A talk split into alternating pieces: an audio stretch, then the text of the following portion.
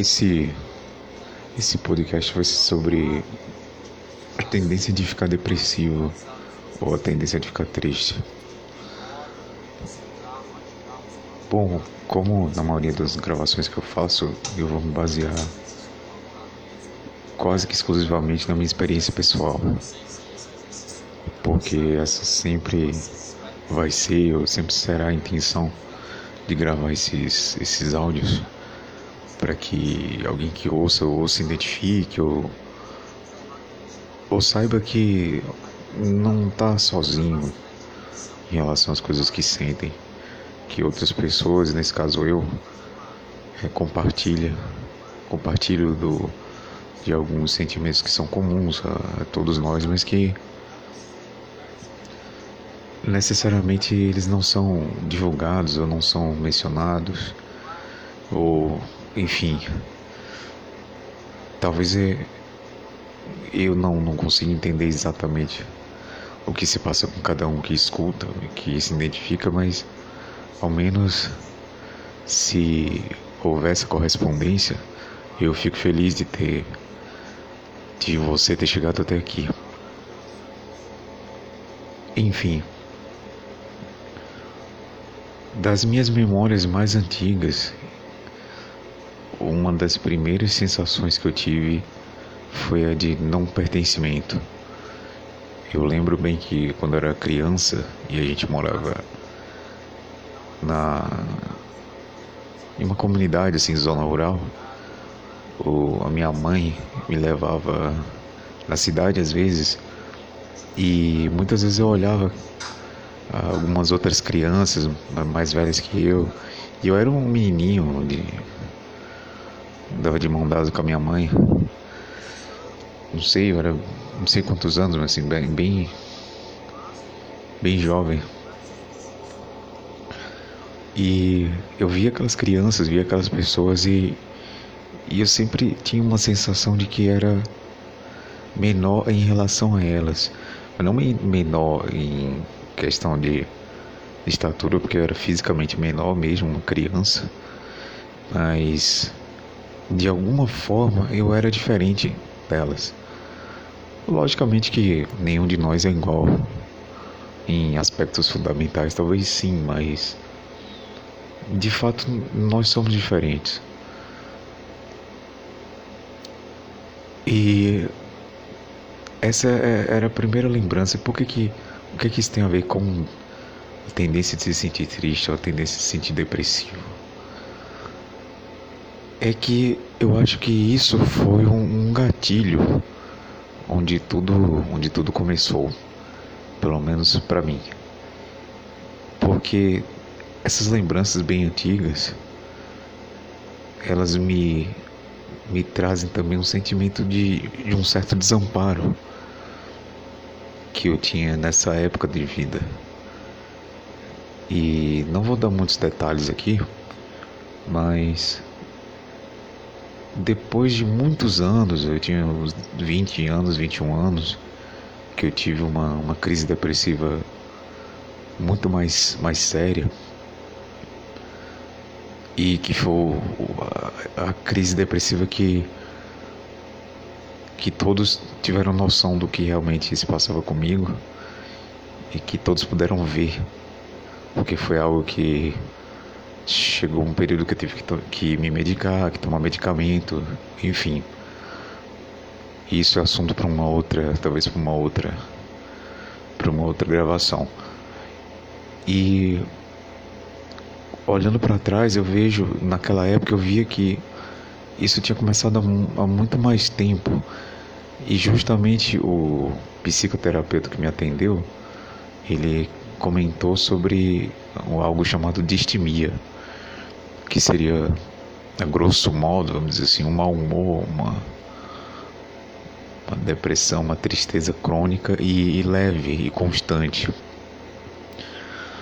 Então, assim, durante a, a, minha vida em si, se você pegar o aspecto material do que foi minha vida, nunca me faltou nada. É, nunca me faltou abrigo, nunca me faltou comida. Só que em alguns outros aspectos eu fui bem negligenciado. É, não entrando em tantos detalhes da minha história de vida, mas eu, eu tive que cortar o meu contato, meu convívio com, com os meus pais quando eu tinha oito anos de idade, quando eu me mudei para para estudar e para a cidade, me mudei para a cidade para estudar e fui viver com parentes. Mas assim, naquela época eu já tinha uma certa noção do que era essa tristeza que vinha me acompanhando.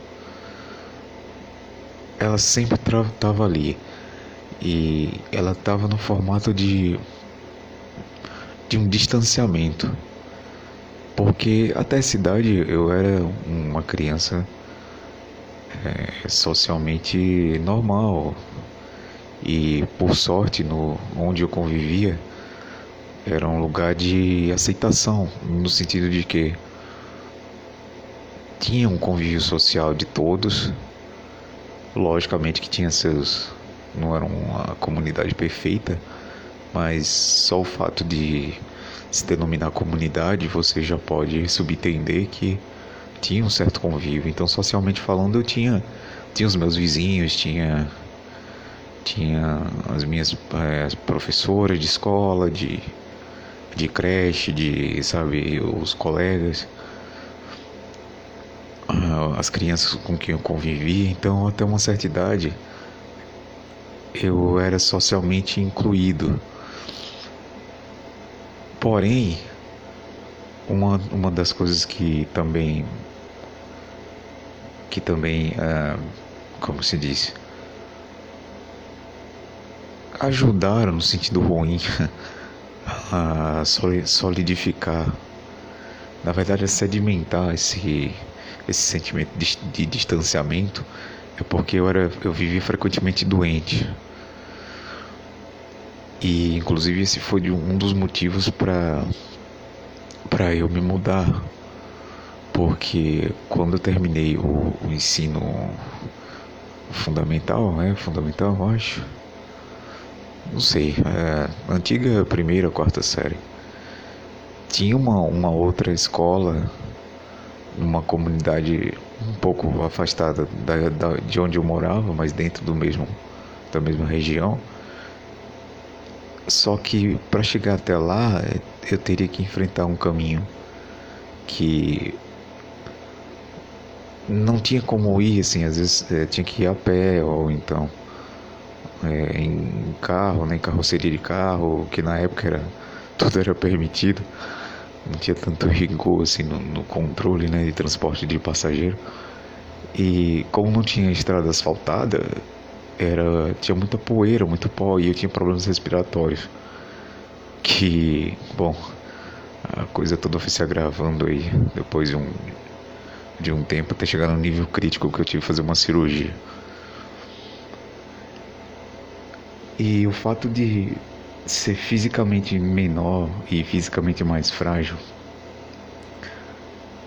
complementando com o afastamento que eu tive dos meus, dos meus pais logo cedo, isso me fragilizou. Durante assim a, a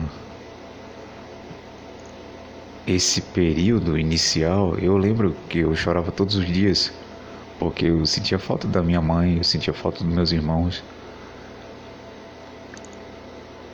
E isso durou, acho que uns seis meses, assim. Eu tinha o meu quarto e eu chorava quieto lá, né? Ninguém ouvia à noite. Eu me cobria com cobertor e ficava lá. E imagina, uma criança de oito anos, né? E eu lembro que uma das coisas que me marcou, assim, que no primeiro dia que eu fui para para essa escola, eu meio que reativei aqueles sentimentos que eu tinha quando bem mais jovem.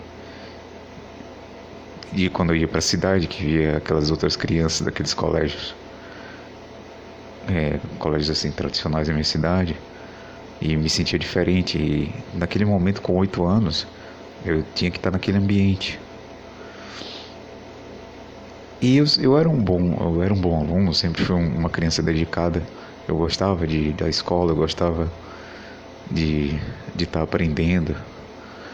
Ah, eu sempre sempre fui um pouco mais precoce assim para aprender a ler e enfim. Eu era uma criança bem curiosa nesse sentido.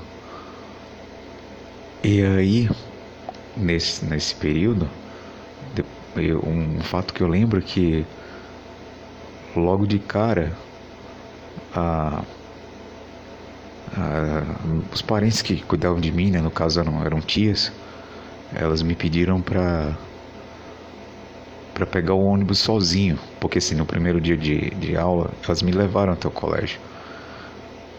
E sabe, toda aquela novidade, enfim. Eu lembro muito bem disso. Crianças diferentes, assim, do que eu estava acostumado, que eram crianças mais simples.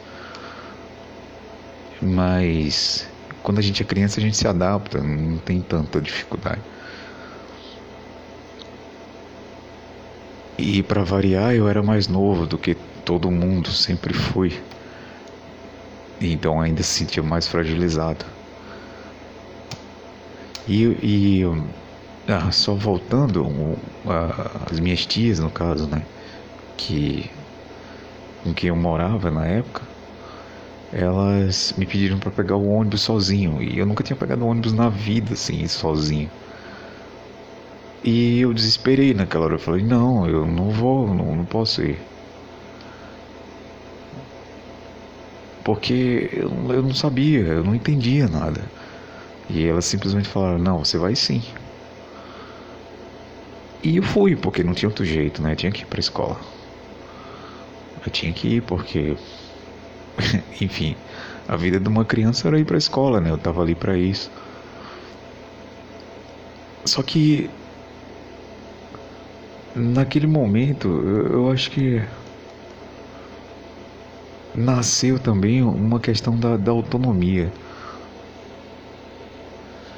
É uma fragilidade e uma autonomia. É o que eu te falo, é quando você não tem escolhas, então você tem que fazer aquilo.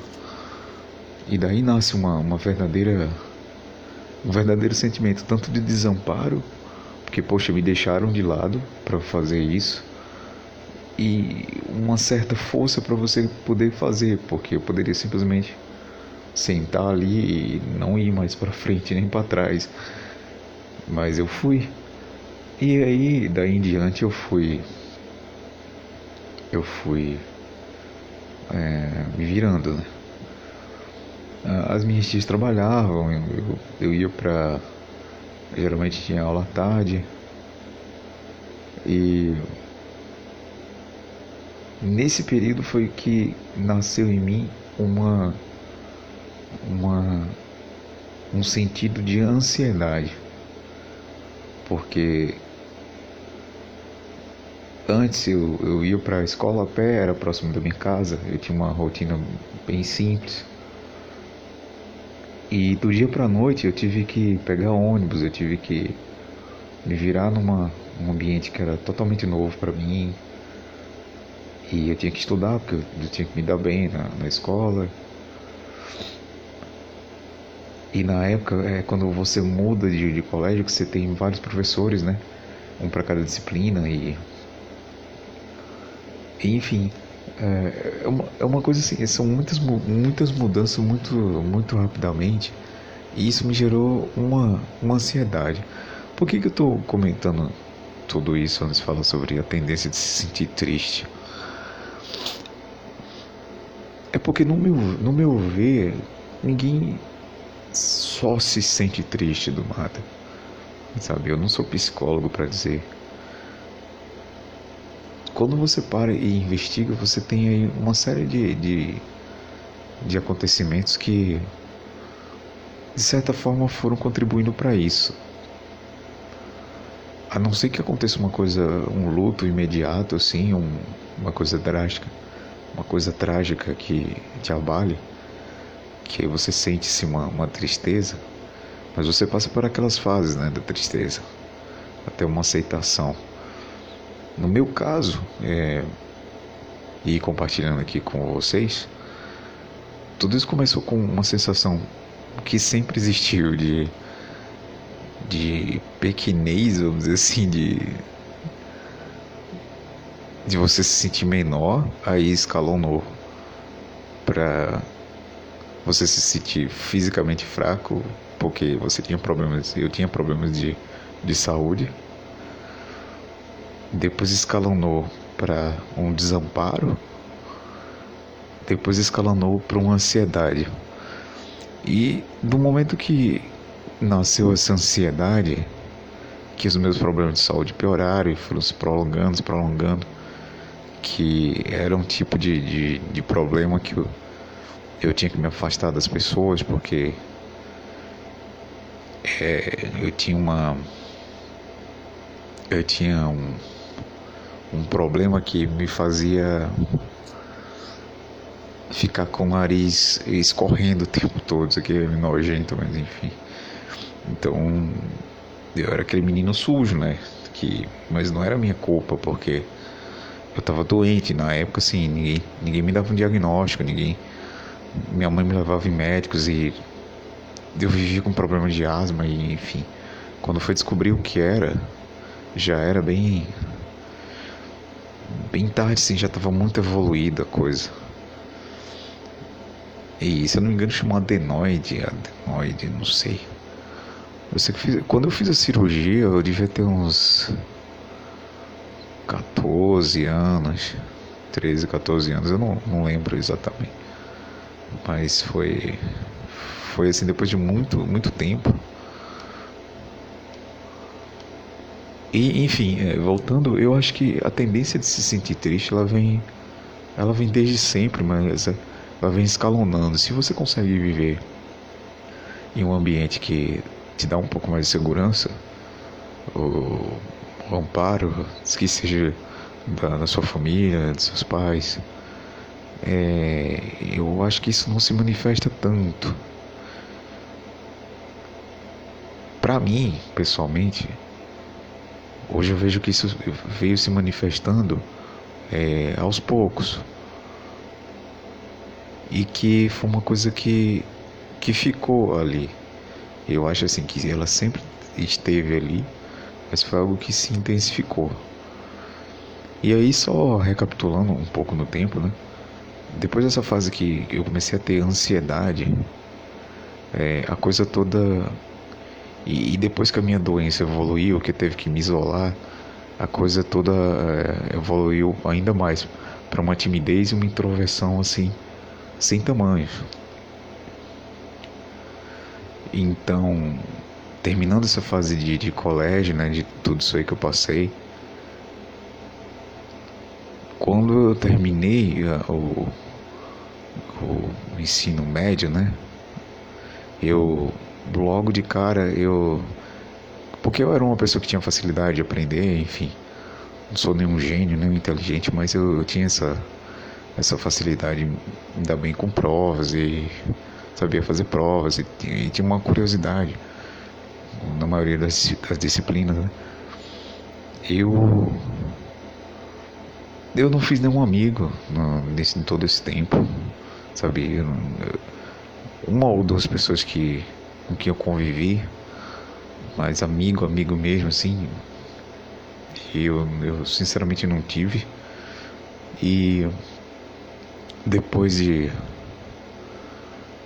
e depois de terminar essa fase de escola, né, desde aí os meus 8 anos de idade até os meus 16, é 16, 15, 16, é eu fui entrei numa faculdade logo cedo. E aí o resultado de, de tudo isso aí era uma pessoa que tinha uma tendência natural a, a tristeza, a isolamento, a, a, se sentir menor do que os outros, a se sentir inseguro e desamparado. E aí você joga essa pessoa numa universidade. E agora eu tinha que conviver com adultos. Então, por conta de minha introversão e de, de tudo de tudo isso, de todo esse caminho tortuoso que eu percorri, pode imaginar todos os tipos de gafes possíveis que eu cometi nesses primeiros anos de faculdade, porque eu sinceramente eu não estava preparado para o mundo. E eu não vou dar, dar muitos detalhes por hora, eu vou parar aqui porque eu acho que já deu para entender o ponto. O que eu falo é que desde então eu tenho essa tendência à tristeza. Hoje, é, nos últimos dois, três anos, o que aconteceu de diferente que eu acho que, e eu espero que aconteça com vocês aqui, não é mais uma tristeza pela tristeza em si. É como se fosse um, sen um sentimento de injustiça. Não no sentido de que alguém te fez mal, mas assim. É como se alguém tivesse te feito mal e você fica com aquela coisa. Aquela coisa dentro de si, aquele. Aquele remorso, aquele, sabe? É algo mais como um remorso, não é uma tristeza. Porque com o tempo vai acontecendo coisas mais graves. Você vai tendo que você vai tendo outras demandas que você vai ter que atender. De uma forma ou de outra você vai, vai superar a timidez. Isso acontece. Não precisa se preocupar. Se você seguir, continuar seguindo em frente, a sua timidez ela vai diminuir muito. Senão ela vai terminar. Foi o meu caso. A minha introversão não, mas a minha timidez ela diminuiu muito. E a tristeza, a, a sensação de, de tristeza, depois que acontece algumas merdas na tua vida, ela vai se transmutar. Eu lembro que antes eu sentia realmente só tristeza. Era aquele sentimento puro de, de estar triste. não, não tinha outra. Não tinha outra, outra forma de descrever isso depois com, com alguns anos, né? Hoje eu tô com 33, 32, desculpa. Hoje eu tô com 32 e eu acho que nos últimos, principalmente nos últimos três anos, é, ficou muito mais claro para mim essa questão da, da, da tristeza, dessa transmutação de tristeza em remorso e um olhar diferente para a vida, no sentido de que teus pensamentos eles se solidificam mais. E a desesperança que eu tenho com a vida não é aquela des desesperança de ter dramática, sabe? Mas é uma coisa mais racional. E eu tenho uma visão totalmente pessimista da vida. E eu não aconselho ninguém a seguir o meu ponto de vista, ou enfim. E é como eu penso a respeito de tudo isso, porque eu vim me desgastando aí. Como acredito que qualquer ser humano também, enfim, eu não sou. Eu não sou o único, e tem gente aí que já passou por coisa muito pior. Mas assim, no meu histórico eu fui me desgastando. E fui me desgastando desde cedo. E daí tem uma frase do. Eu não lembro em qual livro, qual obra do Shakespeare, que ele fala que.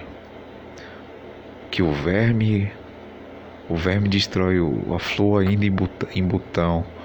Uma coisa assim, às vezes acontece uma desgraça muito antes de você florescer. Então você já está estragado por dentro.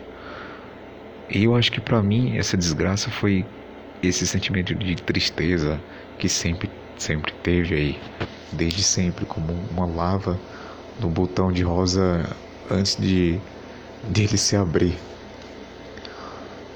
Eu não lembro a frase completa, mas é mais ou menos nesse, nesse sentido. E, o que eu quero dizer com isso? Poxa, se você tiver um azar de ter passado por. Sabe, tem coisa é, muito pior, assim. Meu, é, esse aqui é o meu caso, minha história particular.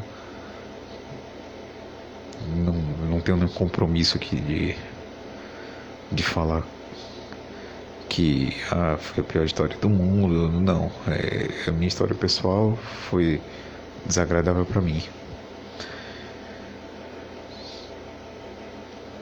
E o que o que acontece no caso de quando você passa muito tempo em em um sentimento de tristeza, em desamparo, você e aí juntando com a timidez e introversão, automaticamente você vai criar uma bolha para si. Você vai viver dentro dela. E é algo que uma vez que você entra nessa bolha, você não sai mais. Parece que é como se te virasse do avesso de uma forma que tu não consegue mais voltar ao normal. Infelizmente, é, é assim que, que a vida se processa. E desde cedo eu não quis ouvir os avisos que a própria vida me mostrava, de tentar me colocar no, olha, é, as coisas são assim que funcionam. Na, na minha época também não era, não era tão complexo, né? Hoje em dia que a coisa está mais escancarada, enfim. Só que para mim, eu comparo assim a você pegar um livro e você você não saber ler. A, a vida era, era isso para mim. Só que eu tinha que continuar vivendo, então para mim era um grande paradoxo, assim, era um grande era uma grande questão. Eu tinha que continuar vivendo, mas eu não sabia como. Eu tinha que continuar vivendo, mas eu eu vi que a vida só me me fazia eu me sentir mal, estar vivo me fazia me sentir mal. Ter que ir para a escola, ter que pegar ônibus ou viver, enfim, apesar de não me faltar nada é, só me deixava ansioso. Então, para pra pensar, como é que alguém pode ficar ansioso só por existir? É, não é bom, não é nada agradável. E automaticamente, velho, você vai sentir tristeza. Automaticamente. Então, assim, a tristeza que talvez tu sinta hoje. E você fala, mas não tem justificativa. Não tem não tenho um problema muito iminente, eu não estou passando por uma dificuldade muito muito assim severa para para sentir tristeza nessa proporção. Para mim hoje eu não tenho mais mais tristeza. Eu vou dar detalhes mais mais à frente. Mas é aquela coisa você pode ter certeza que não é algo que nasceu ali do nada. É muito raro que isso aconteça eu tenho quase certeza que foi algo que vem, vem caminhando com você. É uma série de, de coisas que vem caminhando com você e te levam até o ponto que você cria uma bolha. E aí dentro dessa bolha você tem que conviver com essa, com essa sensação de tristeza constante. Não tem jeito. Chegou numa época que eu tentava me livrar disso. Não quero mais me sentir triste, não quero mais mas durou muito pouco porque eu abracei aquilo para mim.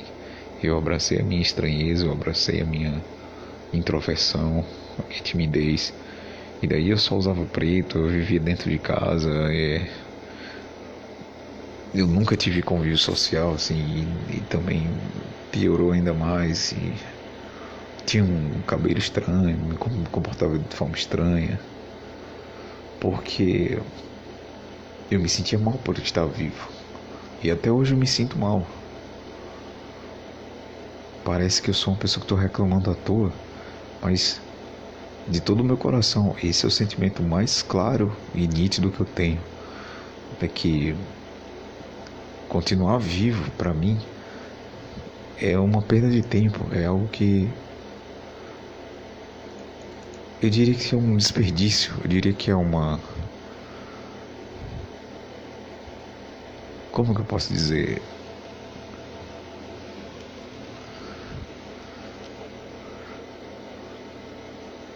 Porque eu não quero parecer o cara que desiste das coisas, sabe? Facilmente. Porque se você conhecesse realmente um pouco da minha história, um pouco da história de vida, se você conversasse com minha mãe, meu pai, as pessoas que conviveram comigo já, já viram toda a merda que já passei. E elas vão dizer assim, poxa, pai, ele tá onde ele tá hoje. Não é porque ele é um cara fraco que desiste das coisas, de forma alguma. É muito pelo contrário, meu amigo.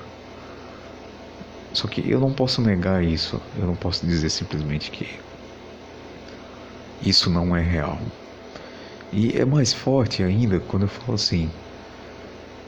Eu poderia ser um sheik árabe, eu poderia estar tá vivendo em Dubai, eu poderia estar. Tá, ter tudo o que eu sempre quis, ou ter tudo o que eu acho que eu deveria ter. E eu me sentiria da mesma forma. Porque tem um histórico. Tem todo um histórico aí. E sendo ainda mais, mais cínico ainda, mais, vamos dizer assim, dando um salto ainda maior, eu diria que isso já nasceu comigo. Porque é uma das minhas primeiras lembranças, onde tudo começou. Sabe? E se você sente essas tristezas, você tem uma tendência a se sentir triste. É, isso acontece com uma certa constância. E isso de fato atrapalha a tua vida. É, procure uma ajuda. Procure uma ajuda psicológica, procure uma ajuda. Hoje em dia é mais fácil, né? Você até mesmo você entender o que está se passando. Mas procure entender primeiramente o que se passa dentro de si. Todo mundo fala isso, né? Olha para olha para si mesmo, olha para dentro de si. Mas tá, na, na prática, como é que faz isso? O que eu faço na prática? A gente tem uma mente, né? A gente tem uma, uma voz dentro, dentro da cabeça que fica nada mais é do que linguagem, né? São frases, são palavras, são e tudo isso de alguma forma te afeta, ou te causa uma emoção forte, ou te causa, sabe, vem um pensamento na, na sua mente e aquilo pode te destroçar. O que eu tento fazer é saber que que a minha mente funciona daquela maneira. Eu sei que o meu pensamento é por exemplo, eu sei que muitas vezes eu tenho um desejo vingativo, eu sei que muitas vezes eu tenho um pensamento de de estar tá julgando as pessoas de uma forma ruim. Eu, esses pensamentos são bem constantes para mim, sabe? Ou de me julgar é, de uma forma ruim. Então eu olho para isso e vejo, tá, mas vamos dialogar, vamos conversar. É uma conversa que eu tenho comigo mesmo, sabe? É da forma que eu tô falando aqui. E aí eu falo pro meu pensamento, tá, mas isso que você tá me dizendo, vamos ver se se tem base, vamos ver se, vamos ver o que acontece é, na vida que te justifica ter chegar a essa conclusão. Vamos, sabe? E eu passo eu passo horas fazendo isso. Eu vejo que é uma forma de tentar me entender. E assim, eu aprendi a fazer isso depois de muito tempo. Minha vida toda foi um, foi um desperdício, foi um prejuízo. Toda, sem exceção, até o dia de hoje. Eu não tenho nada para contar, eu não tenho nenhuma, nenhuma habilidade, eu não tenho nenhum. Eu não tenho nenhum. nenhum ponto forte, nenhuma qualidade. Não tem nada aqui. Eu não tenho nada a oferecer para ninguém além da minha própria história. É por isso que eu conto.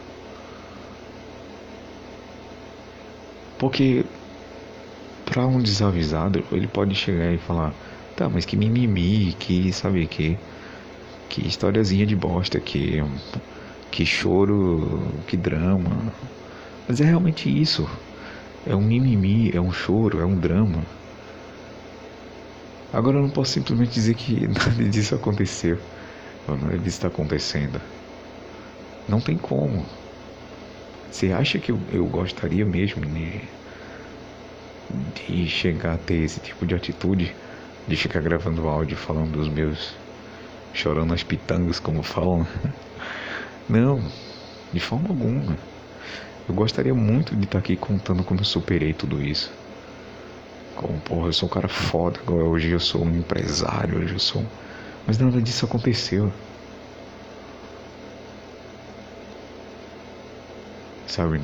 Não tem sucesso aqui. Não é uma história de sucesso. Não é para ser. Eu não vou, eu não vou enganar, não vou te enganar. Se você acha que isso aqui é um, só um cara reclamando, tudo bem. É o seu direito.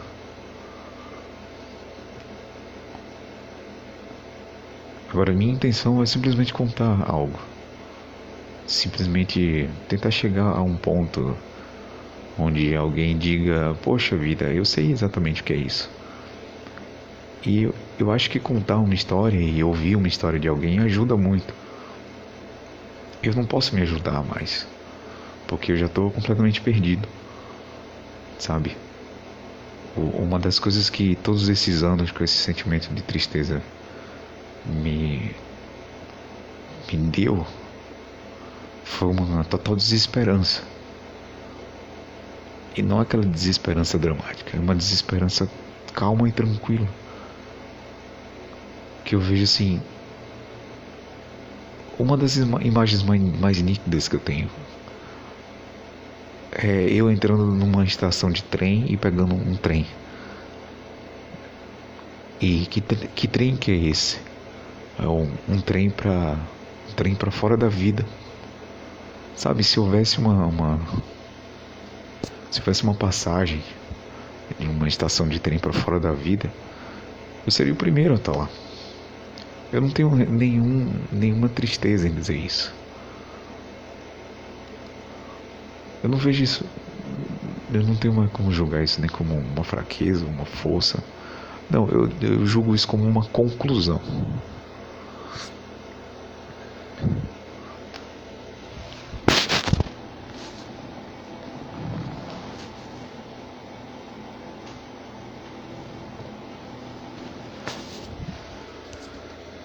Então, foi uma foi uma uma conclusão, assim, uma sintetizando tudo em um único ponto, eu diria que sabe, seria eu, eu teria esse desejo.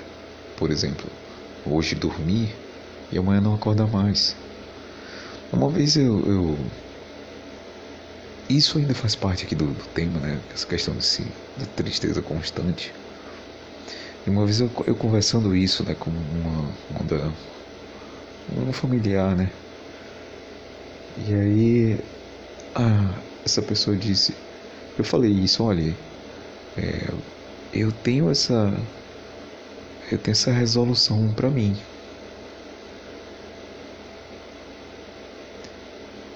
E aí essa pessoa me disse, mas a gente não sabe o que tem depois disso. Mas sinceramente ninguém sabe. Mas até onde se sabe, né? Até onde se tem conhecimento, e eu sou bem materialista nesse sentido, uma vez que os seus sistemas biológicos se desligam, acabou sua vida. Não tem mais pensamento, não, não funciona mais nada. É como desligar uma máquina da tomada. E hoje, sintetizando toda a tristeza que eu senti durante mais de 30 anos, que sempre foi uma constante, que sempre foi algo que estava ali, né? não teve um momento da minha vida onde eu não me sentisse daquela forma, onde eu não me sentisse mal, é, desconfortável por estar vivo. Independente do lugar onde eu, onde eu estivesse, o que é que eu estivesse fazendo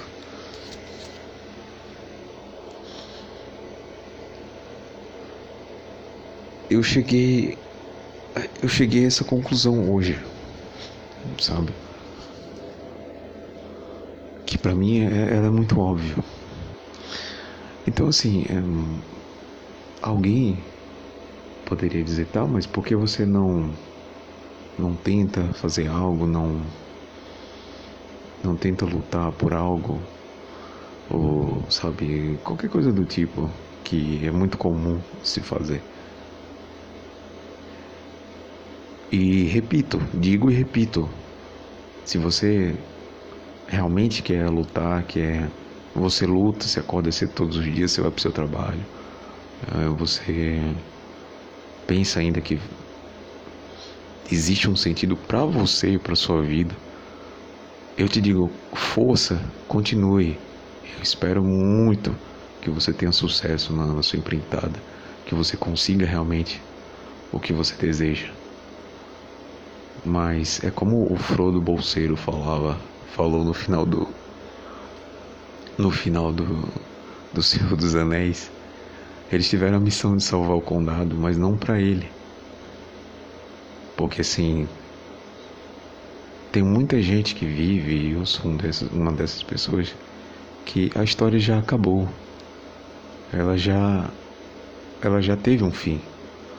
Não é porque teve um fim porque aconteceram coisas ruins, coisas agradáveis, ou coisas que a pessoa não desejava que acontecesse, não.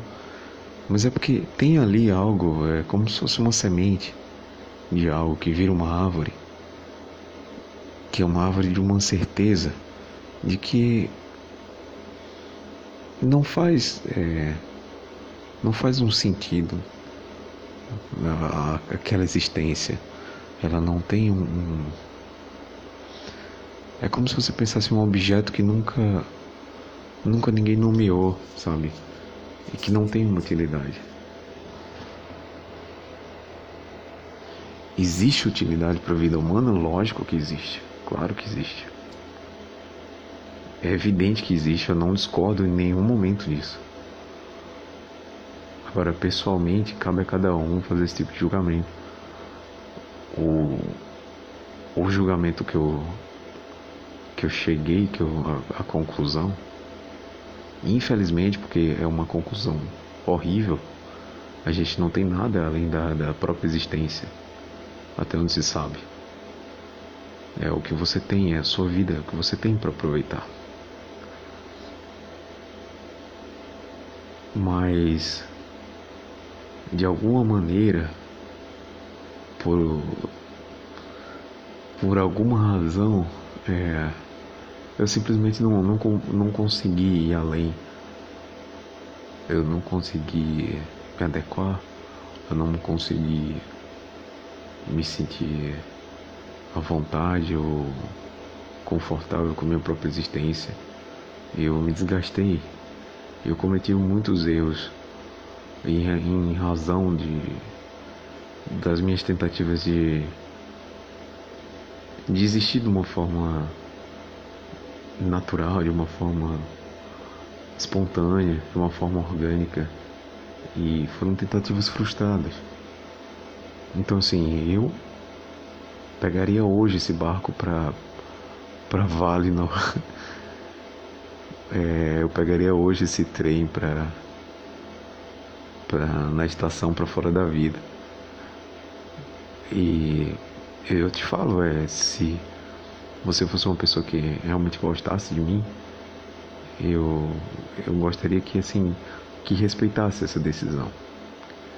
Agora, só pontuando aqui, porque é um discurso meio perigoso. É, eu não apoio o suicídio. Eu não acho que que seja uma solução, porque assim